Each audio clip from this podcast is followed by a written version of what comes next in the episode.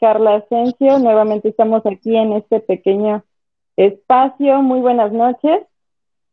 Eh, me gustaría muchísimo presentarles el día de hoy. Tenemos un, un, invitado especial. El día de hoy, eh, en este pequeño rinconcito que nos ha dado la OMIS, nuevamente estamos transmitiendo como cada martes a las 8 de la noche.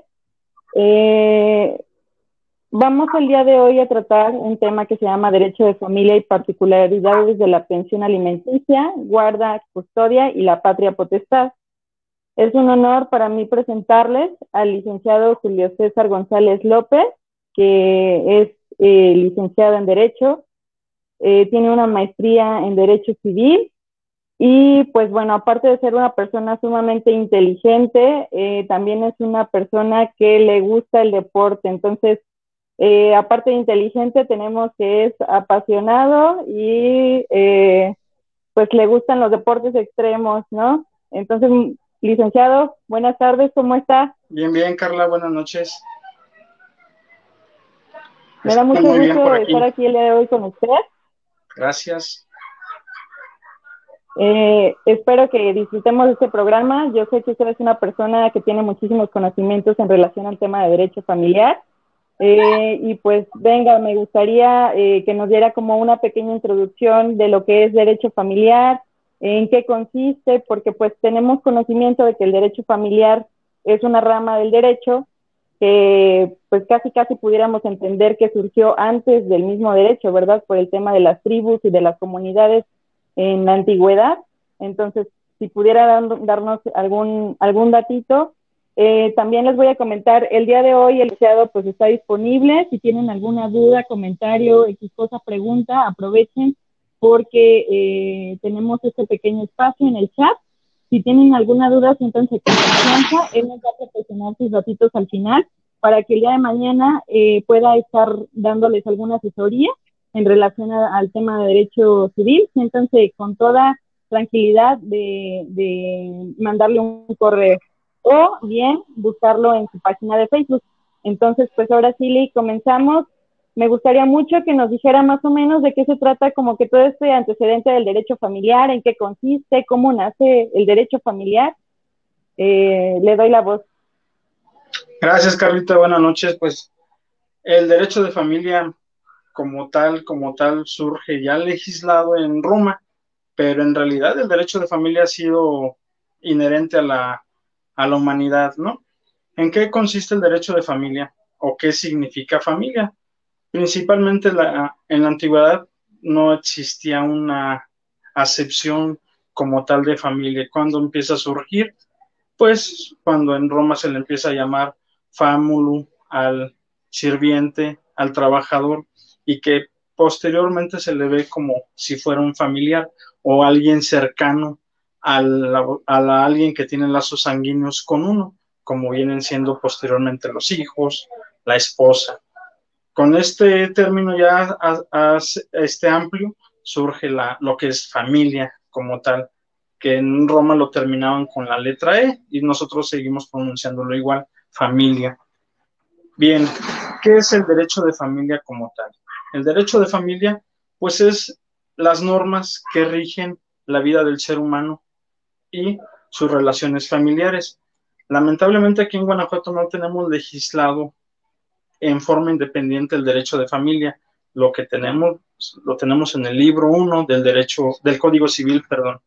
¿Qué es esto? ¿O cómo surge la familia? Nuestra legislación nos da solamente como fuente del derecho de familia el matrimonio. Es un requisito que en aquel entonces, desde que nuestro primer legislador lo, establece, eh, con el matrimonio surge la familia. En la actualidad, nos damos cuenta que este derecho es tan dinámico, la familia es tan dinámica, que ya no necesita uno contraer un matrimonio para que sea una fuente del derecho familiar. Ahora bien, ¿qué es el derecho de familia como tal? Vamos a entrar un poquito al estudio. El derecho de familia implica que primero nosotros, el ser humano, nazca. ¿Qué significa con que nazca? Lógico, tiene que haber un padre y una madre. Y ese ser humano que nace debe nacer vivo o con posibilidad de vivir o con viabilidad, como se le puede conocer desde el punto de vista jurídico. Esa viabilidad es que esa persona sea o sea un ente con la, perdón la palabra y la reiteración, con la posibilidad de tener vida y por supuesto de seguir vivo, no nada más de nacer con vida e, e inmediatamente morir. Bien. Luego, entonces, aquí, ya con esta parte de la familia, digo, del nacimiento, perdón, surge una familia, como nosotros lo podemos entender. Un ejemplo es, nace el niño, hay ya dos personas que son sus generadores o dadores de esa vida. Esas son los padres. Ya tienen ellos obligaciones con ese simple momento de la, del nacimiento. Ellos ya tienen obligaciones e incluso tienen derechos. Pero esos derechos solamente se circunscriben a lo que es la patria potestad. Y tienen la obligación de empezar a proporcionar alimentos a esa persona o a ese nuevo ser humano. ¿En qué, significa la, la, cuestión de dar alimentos? Nosotros, desde el punto de vista, ya no entendemos como alimentos nada más la comida. En el punto legal es vestido, comida, un lugar donde vivir, educación. Incluso si vamos más allá, que no nos lo maneja nuestro Código Civil, pero sí los precedentes constitucionales, antes jurisprudencia, es un, un, término nuevo que igual y si les vuelvo a decir por ahí, jurisprudencia, no me malinterpreten, lo seguimos utilizando quizás el término por costumbre, pero en realidad ahora ya se van a llamar precedentes con las reformas que hubo en la Suprema Corte de Justicia. Bien, aquí en nuestra legislación, reitero, no está contemplado la atención médica, no está contemplado el esparcimiento, que es lo que un niño debiera tener para un sano desarrollo, la patria potestad. Nosotros entendemos como patria potestad desde el punto de vista legal, lo confundimos con la guarda y custodia. Incluso mucha gente, cuando uno abogado tramita un juicio, dicen, yo quiero la patria potestad. Esa ya la tenemos todos los que somos padres ya tenemos la patria potestad. La guardia y custodia es lo que en realidad aquí en Guanajuato y en México nos interesa. Quizás en otras legislaciones si vayan más allá con lo que es la guarda y custodia. Este, perdón, la, con la patria potestad.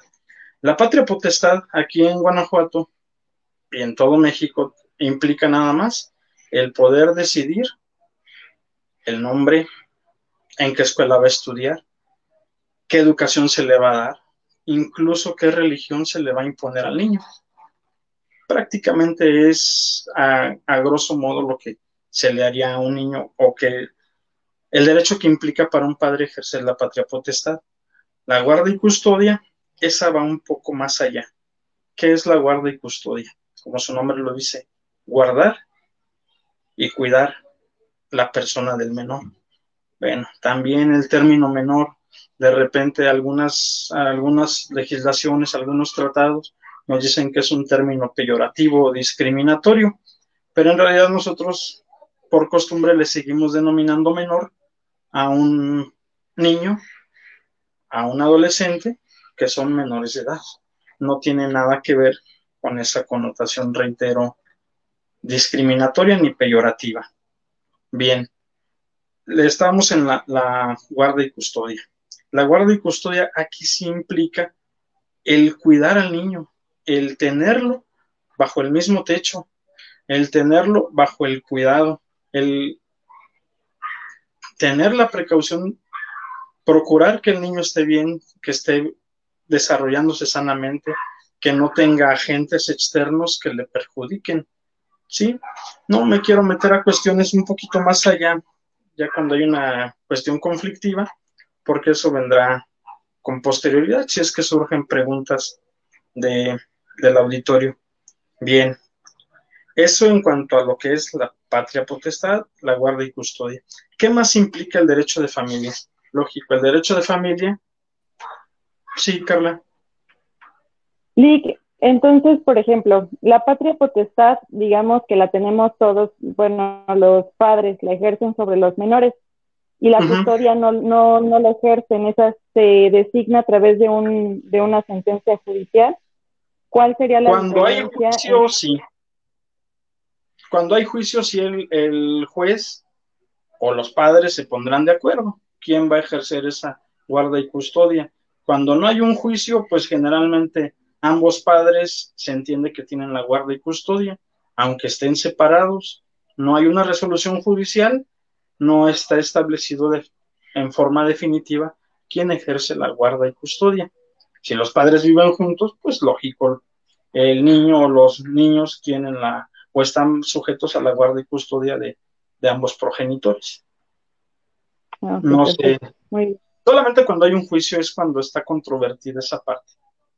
A lo mejor los en, en, Guanajuato llegan a un convenio, este, van a justicia alternativa y pueden llegar a mediar esa parte y no hay problema. Siempre y cuando, aquí lo que debemos entender que ahora en nuestro derecho de familia prevalece la voluntad de las partes y siempre en algún proceso se les está previniendo, aviniendo a que lleguen a un convenio, que es la, vamos a decirlo de cierta forma, la ley suprema en el derecho de familia, el convenio, lo que las partes quieren, siempre y cuando sea benéfico para el, para el menor, perdón que lo exprese así, pues lo voy a seguir manejando como menor.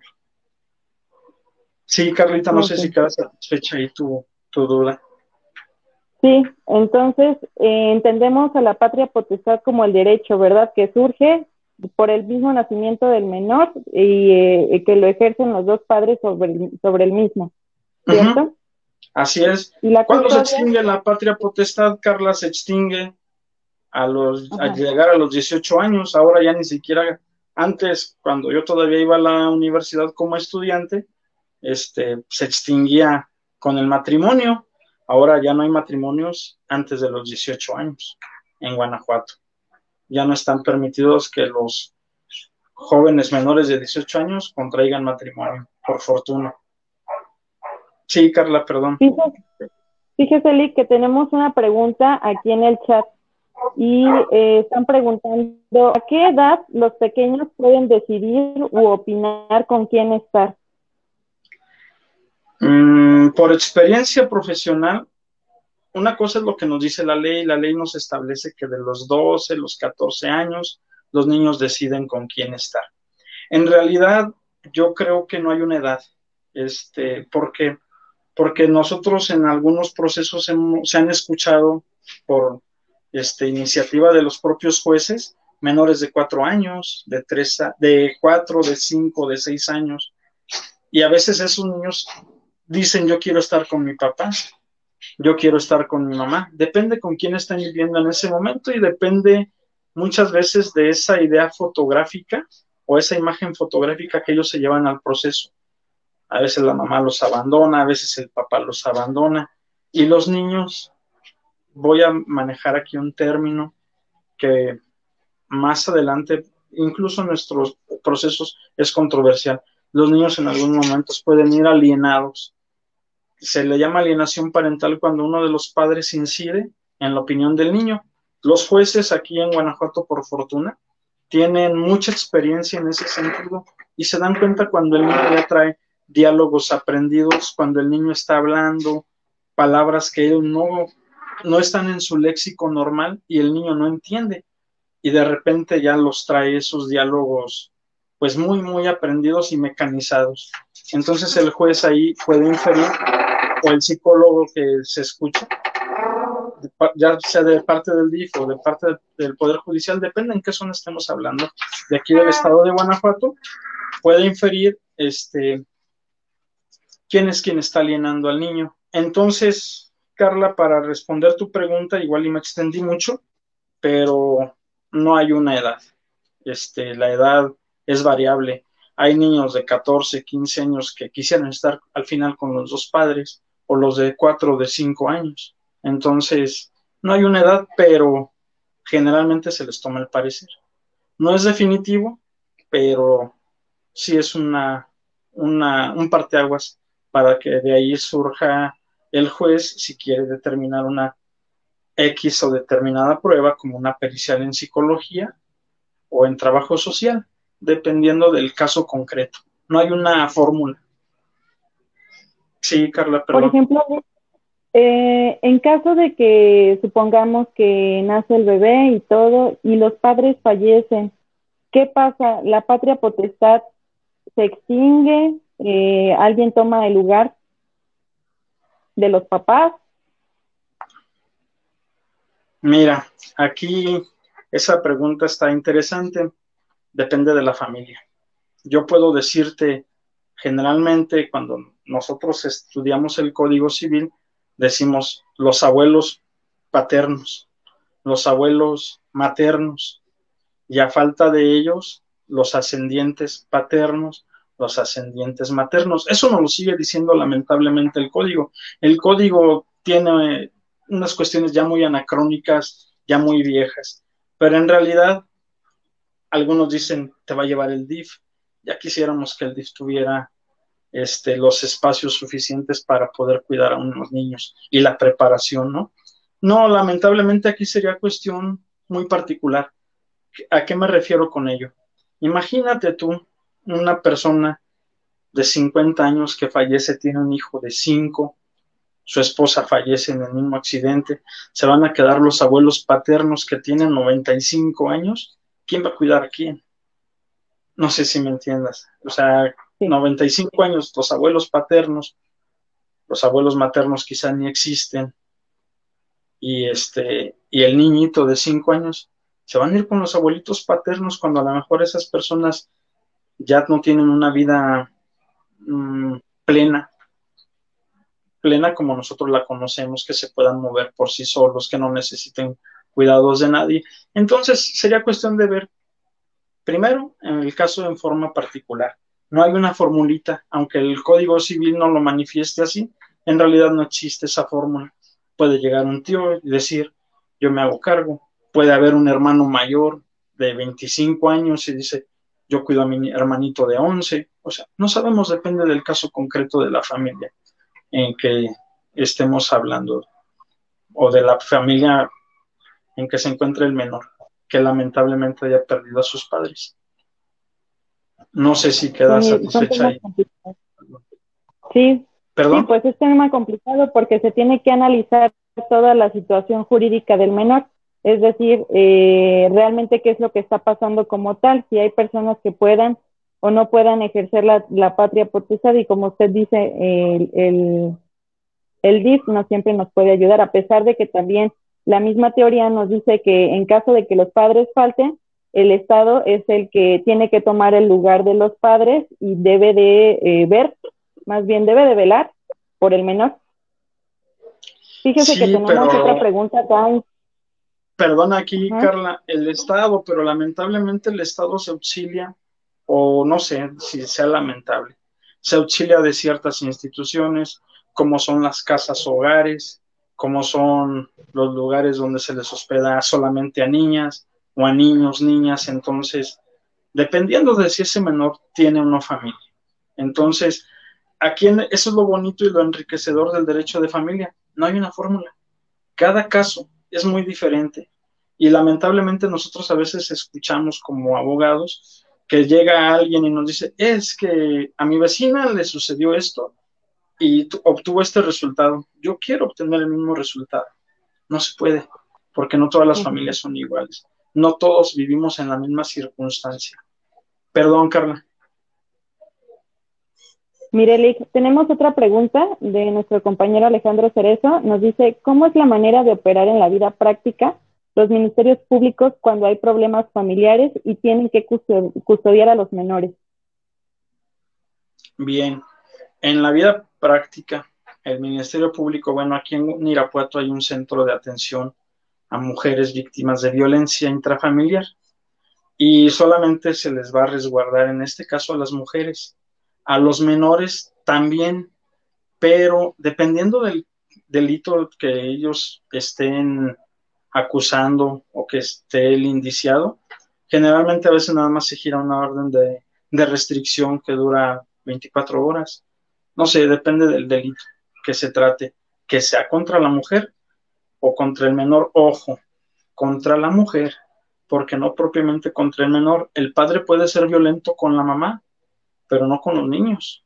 Y muchas veces los abogados presentan sus demandas y dicen, es que el demandado es violento, muy violento, me golpea, me ha hecho, me ha dicho, me ha sacado de la casa arrastrando, me ha humillado, me ha insultado, me ha dicho de todo.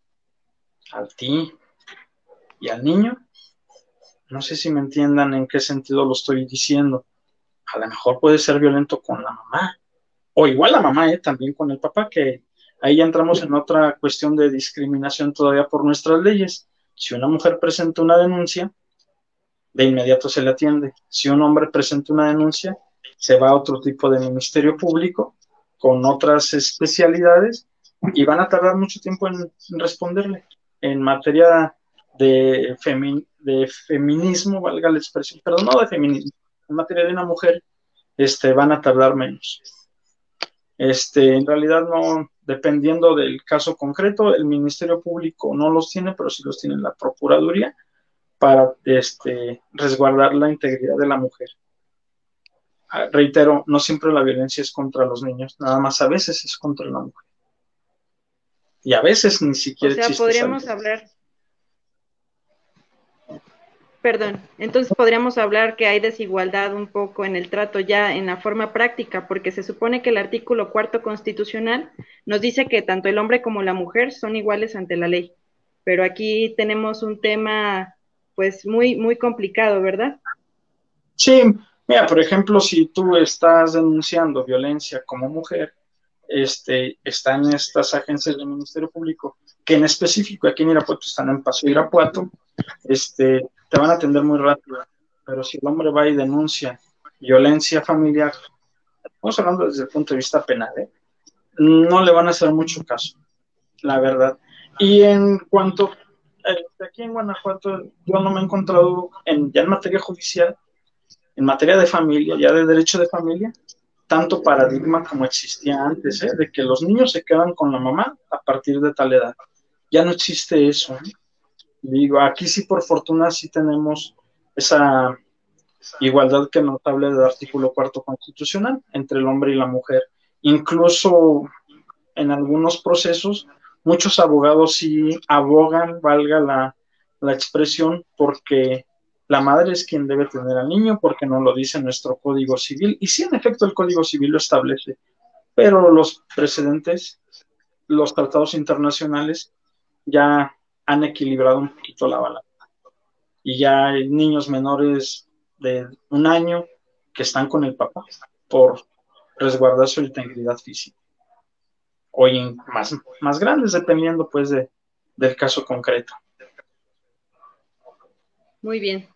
Tenemos otra pregunta, licenciado. Dice, si el hijo ya es mayor de edad de padres divorciados, ¿el padre está obligado a cubrir los gastos universitarios? ¿La mamá puede exigir que se cubra esos gastos? Mm, ¿La mamá? No, ya no. La mamá no. El hijo sí. Ojo, aquí la mamá ya no tiene la patria potestad. Dijimos hace un ratito que la patria potestad termina con la mayoría de edad que el joven tenga derecho a recibir una pensión alimenticia por seguir estudiando en la universidad, sí, con ciertas este, particularidades. Para mí la primera es que en la edad biológica vaya acorde con su grado de estudios, que observe una conducta diligente para con su padre deudor, vamos a decirle deudor al papá, por esta cuestión de la pensión alimenticia es decir, que no sea ingrato, que no le hable mal, por lo menos que le hable. Si no convive, pues ya no, se le va a obligar al joven a convivir con el papá, que observe buena conducta, que lleve buenas calificaciones. Eso es en general. Podríamos, podríamos encontrar otras, ¿no? Por ejemplo, ahorita se puede dar quizás un embarazo. Entonces, probablemente ahí se suspenda la pensión alimenticia, depende del caso concreto si, hablando de una mujer, incluso igual hablando de un hombre.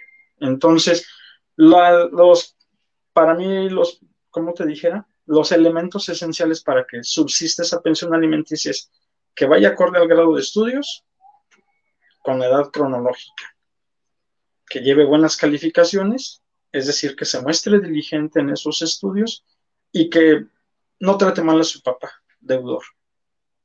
Hay más, pero bueno, concreto, sí. Y reitero nada más para puntualizar, ya la mamá no tiene nada que ver, o ni el papá. Es el joven el que tiene que demandar esa pensión alimenticia. Si es que no la tiene desde antes de ser menor de edad. Si esa pensión alimenticia hay que actualizarla y en, cuando era menor de edad la mamá demandó, ahora tiene que demandar el aumento de esa pensión el joven mayor de edad que esté estudiando. No sé si queda claro la, duda. Sí, licenciado.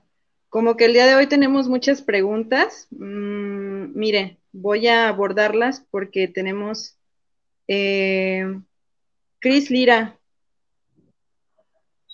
Perdón. Es Artemisa Salna. Al hacer un convenio en justicia alternativa, ¿Qué pasa si una de las dos partes deja de cubrir con dicho convenio y está obligada la otra parte a seguir cumpliendo si el otro no lo hace? Pues sí está obligada, porque el que uno no cumpla no quiere decir que los dos vamos a incumplir. Yo creo que el que está cumpliendo debe de pedir judicialmente el cumplimiento de ese convenio y de se supone que si ese convenio se llevó a cabo aquí en Justicia Alternativa del Estado de Guanajuato, ese convenio debieron haber visto ellos que se le a categoría de cosa juzgada. ¿Qué significa de cosa juzgada? Que hay una sentencia o que tenga la fuerza de una sentencia. Si uno está cumpliendo, el otro también debe cumplir. Y si uno está cumpliendo, no se vale que diga el otro, pues yo ya no cumplo como él ya no cumplió o como ella ya no cumplió. No, hay que pedirle ejecución y demostrar que yo sí estoy cumpliendo. No sé si, si me entiendan este, la persona que está haciendo esa pregunta, pero así debe ser. Este, no porque uno no cumple, yo tampoco cumplo. Deben cumplir y hacer que se cumpla. Sí, Carla. No te escucho. Tenemos otras preguntas. Eh, le comento que el día de hoy tenemos algo de público. Y pues bueno, Cari nos pregunta, tengo una duda. ¿El padre puede reclamar patria potestad o ver al hijo después de seis años de abandono? Es decir, en ese lapso de tiempo no se ocupó de él y ni siquiera lo vio de igual manera. ¿El papá de, el papá de crianza puede reclamar patria potestad o adopción? Ah, caray. No, aquí estamos hablando de, de cosas diferentes, reitero. Y lo comentamos al inicio, la patria potestad se tiene con el simple hecho de haber procreado a un hijo. Y si no hay una sentencia donde alguien pierda la patria potestad o pierda la guarda y custodia, el padre tiene el derecho, ojo, que no es un derecho del padre, es un derecho del niño. El niño es el que tiene derecho de saber quién es su padre. Y si el niño tiene ganas de convivir con su padre de saber quién es su padre, no le podemos coartar ese derecho. Ahí nos dice de un término de tiempo. Finalmente la ley no, no establece ningún término de tiempo. ¿Por qué? Porque tú no ejercitaste un derecho de pérdida de patria potestad o de pérdida de guarda y custodia, pues no hay una sentencia. Por ende, el papá puede ir en cualquier momento incluso aunque no haya cumplido, ya la mamá verá la forma de demandar quizás alimentos caídos o lo que quiera, pero en realidad no le puede coartar ese derecho a su hijo de estar con su papá o de verlo o de convivir con él. Ahí lamentablemente, pues no, no hay una fórmula ahí para decir, no lo debes de ver porque él no te dio o porque no sabe ni quién eres. Si tú como mamá no haces que tu papá biológico siga presente o le hablas mal de él, estamos hablando ahí de alienación, o el papá finalmente dijo, yo no quiero saber nada de él, de repente me llega el amor paterno, pues no hay nada que se lo impida. Y más si la señora, por ahorrarse unos pesos en contratar un abogado, en demandar pensión alimenticia o, en, o en demandar la pérdida de la patria potestad y guarda y custodia, pues no hay nada que le impida legalmente al Señor decirle, hijo, te quiero mucho. Me acuerdo que si eres mi hijo y aquí estoy. No, no hay nada. Lamentablemente no lo podemos, no le podemos coartar más, reitero, al menor. Porque finalmente ese menor tiene derecho a ser alimentado y por ambos padres. Licenciado, ¿la patria potestad se puede extinguir? La patria potestad se extingue con la muerte, con el matrimonio o con la llegada a la mayoría de los 18 años. Nada más. Se extingue, pero finalmente siguen los derechos del menor, ya después joven, de seguir siendo alimentado por su, por su papá. Y lógico, ya cada familia se maneja de forma diferente. ¿Sabes qué? Yo sí te voy a seguir dando para la escuela, pero te pongo estas condiciones o estas obligaciones. Tráeme buenas calificaciones, digo, sin juicio, eh, sin juicio, tráeme buenas calificaciones, pórtate bien conmigo, no sé, dependiendo de, de cada familia como tal. Pero si la patria potestad ahí que yo le pueda seguir diciendo a mis hijos de 25 años, como lo hacían nuestros padres, cuando todavía tenemos 50, haz esto y lo tenemos que hacer, pero ya esos son este, ordenamientos morales que quizás unos atendamos y otros ya no. Exactamente. Lick, tenemos otra pregunta aquí del público de Lutero Reyes. Nos dice, si existe convenio de pensión alimenticia provisional, ¿se puede pedir que se aumente? Pues dicho ingreso no cumple con las prestaciones ordinarias y extraordinarias? Bien. Primero, no creo que sea un convenio provisional. Si es un convenio provisional, debe ser entre las partes. Las, los jueces, cuando uno presenta la demanda de alimentos, fijan una pensión provisional, pero esa pensión provisional es obligatoria, no es, no es convencional. Primero. Si a lo mejor ya quisieron que ese, perdón, que esa pensión fuera provisional y ya ni una parte hizo nada en el proceso, sigue esa pensión provisional, se le sigue descontando, hay que demostrar que ya no alcanza, ¿sí? ¿Y cómo lo vamos a demostrar? Depende, reitero, de cada caso concreto. Lógico, a mayor edad de los hijos, mayor necesidad, pero también tenemos que entender dos cosas para esto debe existir la posibilidad del padre, debe existir la necesidad, pero debe estar plasmada, como a lo mejor con una prueba en trabajo social, y debe existir una proporcionalidad, que el que el deudor alimentario de más no empobrezca, no lo empobrezca, perdón, nada más. Esa es una. Y lógico, los alimentos es una obligación de tracto sucesivo, continuo, mes con mes, semana con semana, día con día, no sé, depende cómo esté pactado o cómo esté ordenado en el juzgado o cómo esté convenido entre ellos, ¿sí? Pero esa obligación es de tracto sucesivo, ¿qué significa? Que es hasta que el joven mayor de edad, menor de edad, dependiendo, deje de necesitarlo. Entonces sí es modificable, tanto para disminuir como para aumentar dependiendo de quién sea el, que se esté viendo perjudicado con esa pensión alta o pensión baja. Sí, Carlita. Perfecto, Lick. Pues mire, tengo este, una pregunta. ¿Qué pasa eh, cuando tenemos el tema eh, de que ya se da como tal eh, entrando al área de alimentos? Este, que ya están haciendo en el juzgado el divorcio. Y pues surge que tienen que hacer el convenio, las, partes tienen que em, apoyar de forma eh, proporcional. Eh, pero en su momento antes de hacer el divorcio, las partes ponen un, un inmueble a nombre del menor. Y ahora quieren venderlo. ¿Se puede hacer la venta? ¿El menor puede comparecer? Mm, la venta no, tendrías que hacer un proceso diferente al divorcio. O sea, aquí, ¿qué pasa?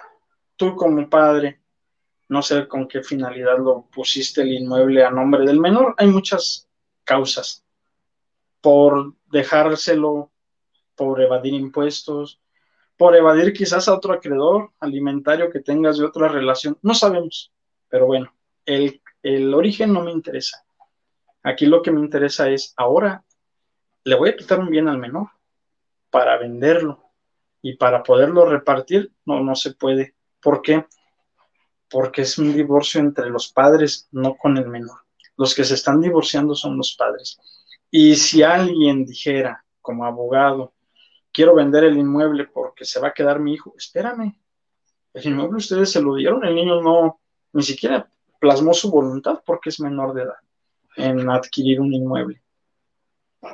Quizás a lo mejor lo que alguien les recomendaría, que no sería lo correcto, es que primero hagan el trámite judicial, que también es ante un juzgado de familia, de la venta. Pero hay que ver y justificar que esa venta va a beneficiar al menor, nada más al menor, no a los papás. Si los papás lo están diciendo que van a beneficiar a ellos, pues el juez no les va a autorizar esa venta y por ende no se haría la venta de ese inmueble. Y no me quiero meter en más temas porque esta parte, porque a lo mejor se puede malinterpretar, pero se podría. Ok. Mire, profe, pues tenemos otra pregunta por aquí. Este, me pregunta Artemisa Sanla, ¿cuáles pueden ser los motivos para perder la guarda y custodia de un menor? para perder la guardia y custodia. Bueno, el Código Civil los enumera. Hay varios, ¿no? Primero, lo que nosotros nos estamos enfocando últimamente, incluso el Código Civil ya lo está estableciendo, que alguno de los cónyuges o padres o progenitores, perdón, cónyuges ya no son, porque ya están divorciados o separados, este, que es que alguno de ellos, este, sea culpable de, alienar parentalmente a uno de los menores. Pero esa alienación parental debe haber una resolución judicial, no nada más porque yo piense que mi hijo o que mi expareja está alienando al menor y lo está aconsejando de que ya no me vea. Esa es una. La otra, que se comprometa su seguridad. ¿Qué significa eso? Que donde está el niño está en peligro. La otra, Aquí sí, lo que dice Artemisa es quizás, creo que ella preguntó anteriormente la del convenio, si uno de los padres deja 90 días de cumplir con su obligación alimentaria, es motivo de pérdida de la patria potestad. También reitero donde se comprometa su integridad, eso ya lo dije hace ratito, pero también donde se pueda comprometer este, su moralidad. Eso es a grosso modo las causas por las que se puede perder.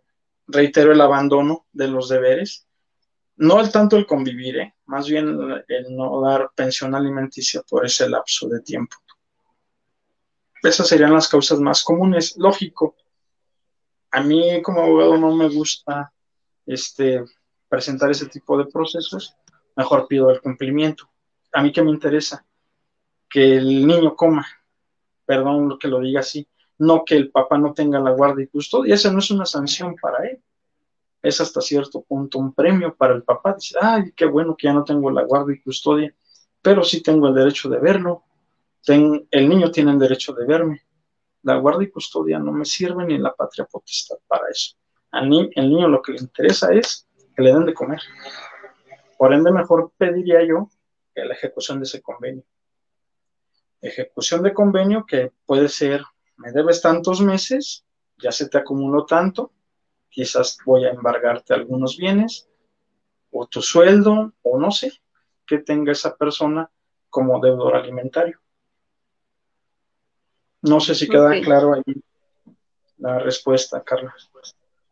Sí, sí, sí queda claro, Lick. Eh, fíjese que, por ejemplo, a la hora ya de que están, están ante el juez y se están separando, eh, ¿qué factores debe de tomar el juez? Bueno, ya lo vimos ahorita, ya lo que a nosotros nos interesa es que el niño coma, pero ¿qué factores en sí nos dice eh, la ley o, la experiencia del juez que debe de tomar?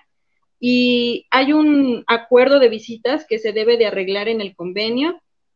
En relación a ese tema, ¿qué nos puede comentar? A ver, eh, ¿estamos en la, la pregunta del mismo tema?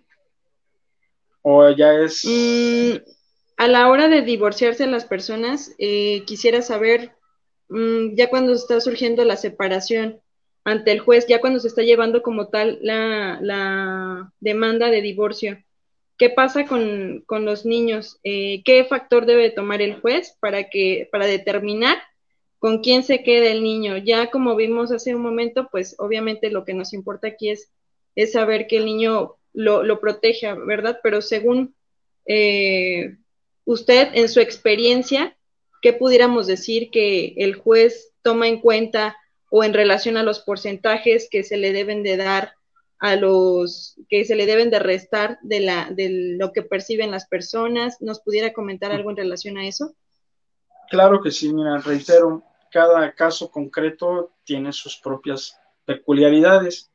Generalmente antes, cuando este tipo de procesos empezaron, que fue como en el 2014, se proponía que el abogado llevara una especie de convenio elaborado, ya con la demanda. Aquí está mi demanda y propongo dar tanto de pensión alimenticia y propongo ver a mi hijo tantos días. Lamentablemente, eso cayó en desuso bueno, yo tengo prácticamente, bueno, yo nunca lo he usado.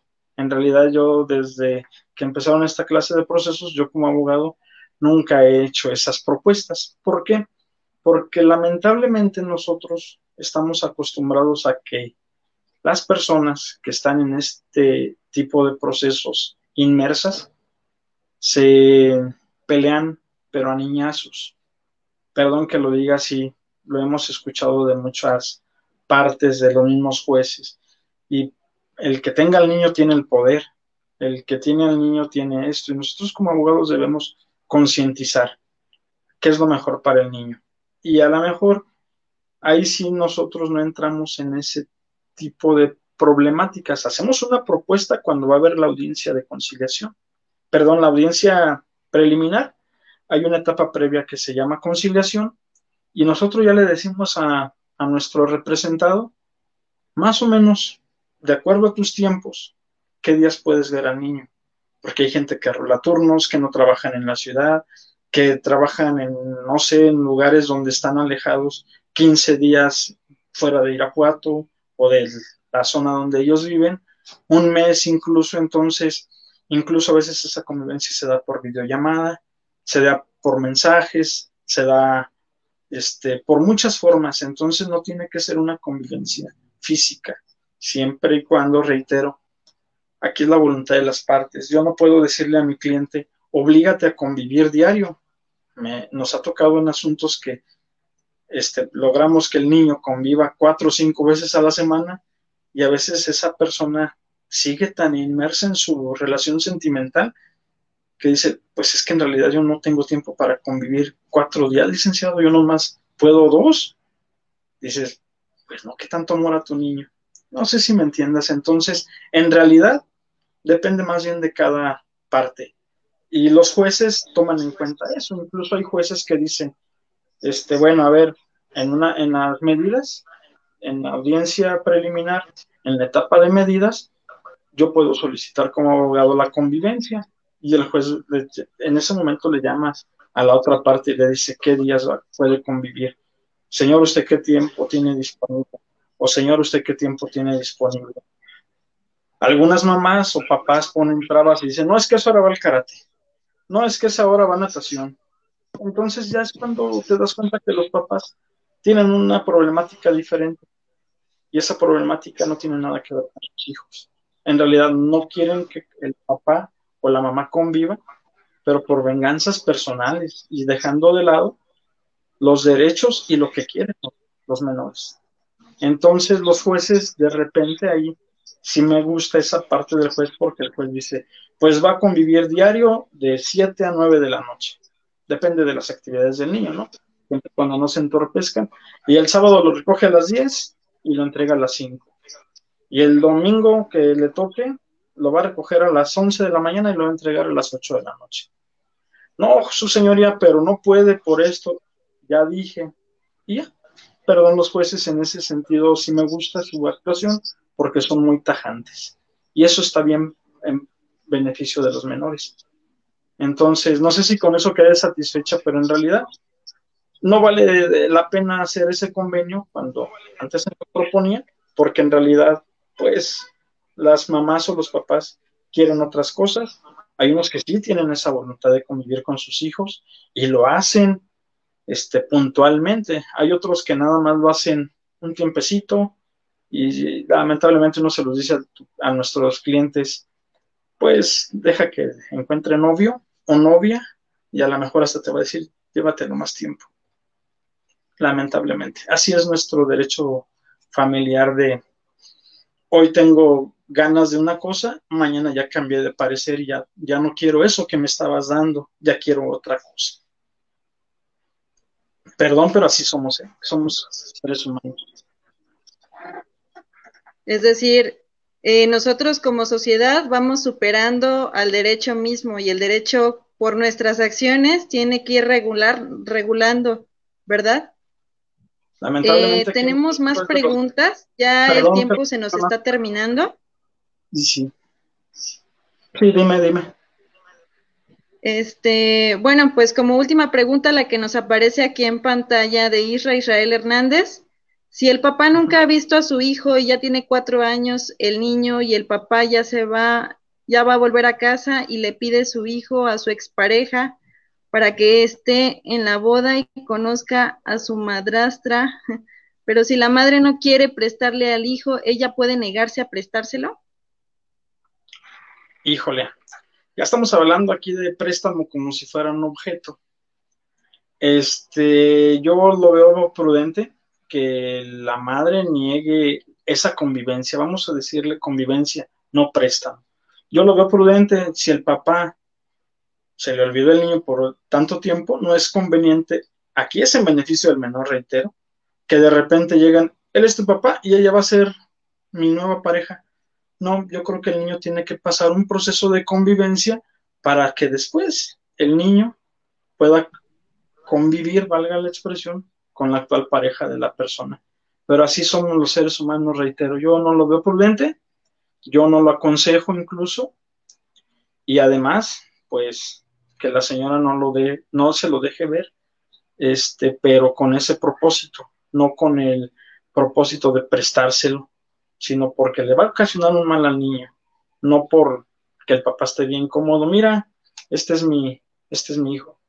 Yo creo que eso debe haber sido antes cuando estaba ya en esa relación y antes de que estuviera comprometido, para que el niño se acostumbrara a saber quién es la actual pareja del papá o en su caso también de la mamá. Tiene que pasar el niño ese proceso. Y reitero, aquí no tiene nada que ver prestarlo, porque reitero, no, no es un objeto. Es un ser humano que siente, que sufre, que tiene ilusiones, que tiene sueños.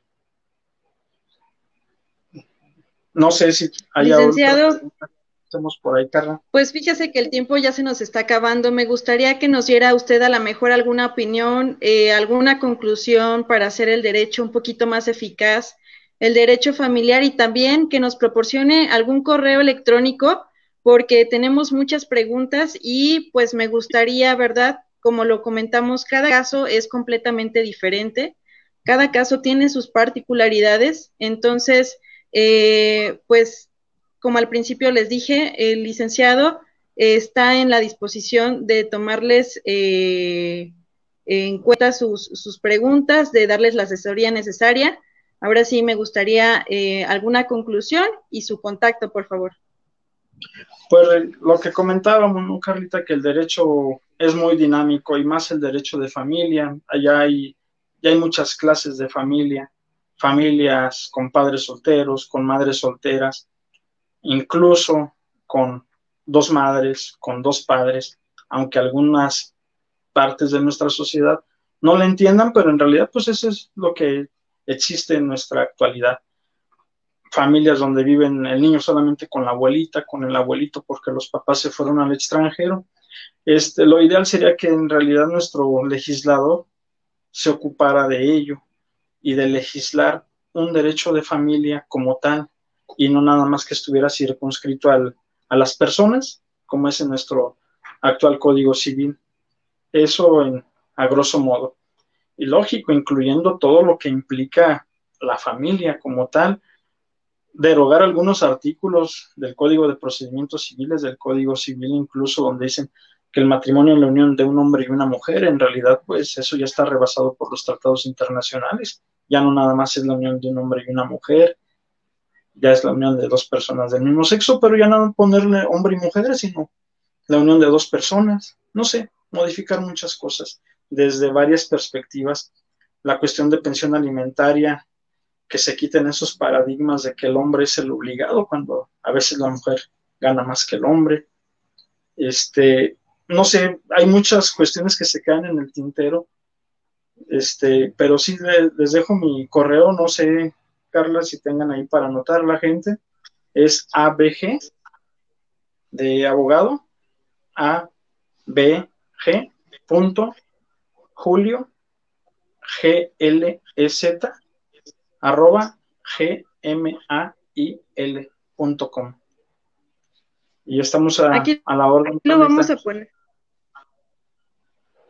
Sí, aquí lo vamos a poner link en los comentarios. Yo creo que es fundamental y si necesitan eh, asesoría, pues acérquense. No tengamos miedo porque pues a veces por por temor o em, por ignorancia nos suceden las cosas y necesitamos realmente acercarnos a una persona que nos brinde confianza y que tenga sobre todo conocimiento en el tema, ¿no? Y en este tema que es pues tan importante que es el derecho familiar.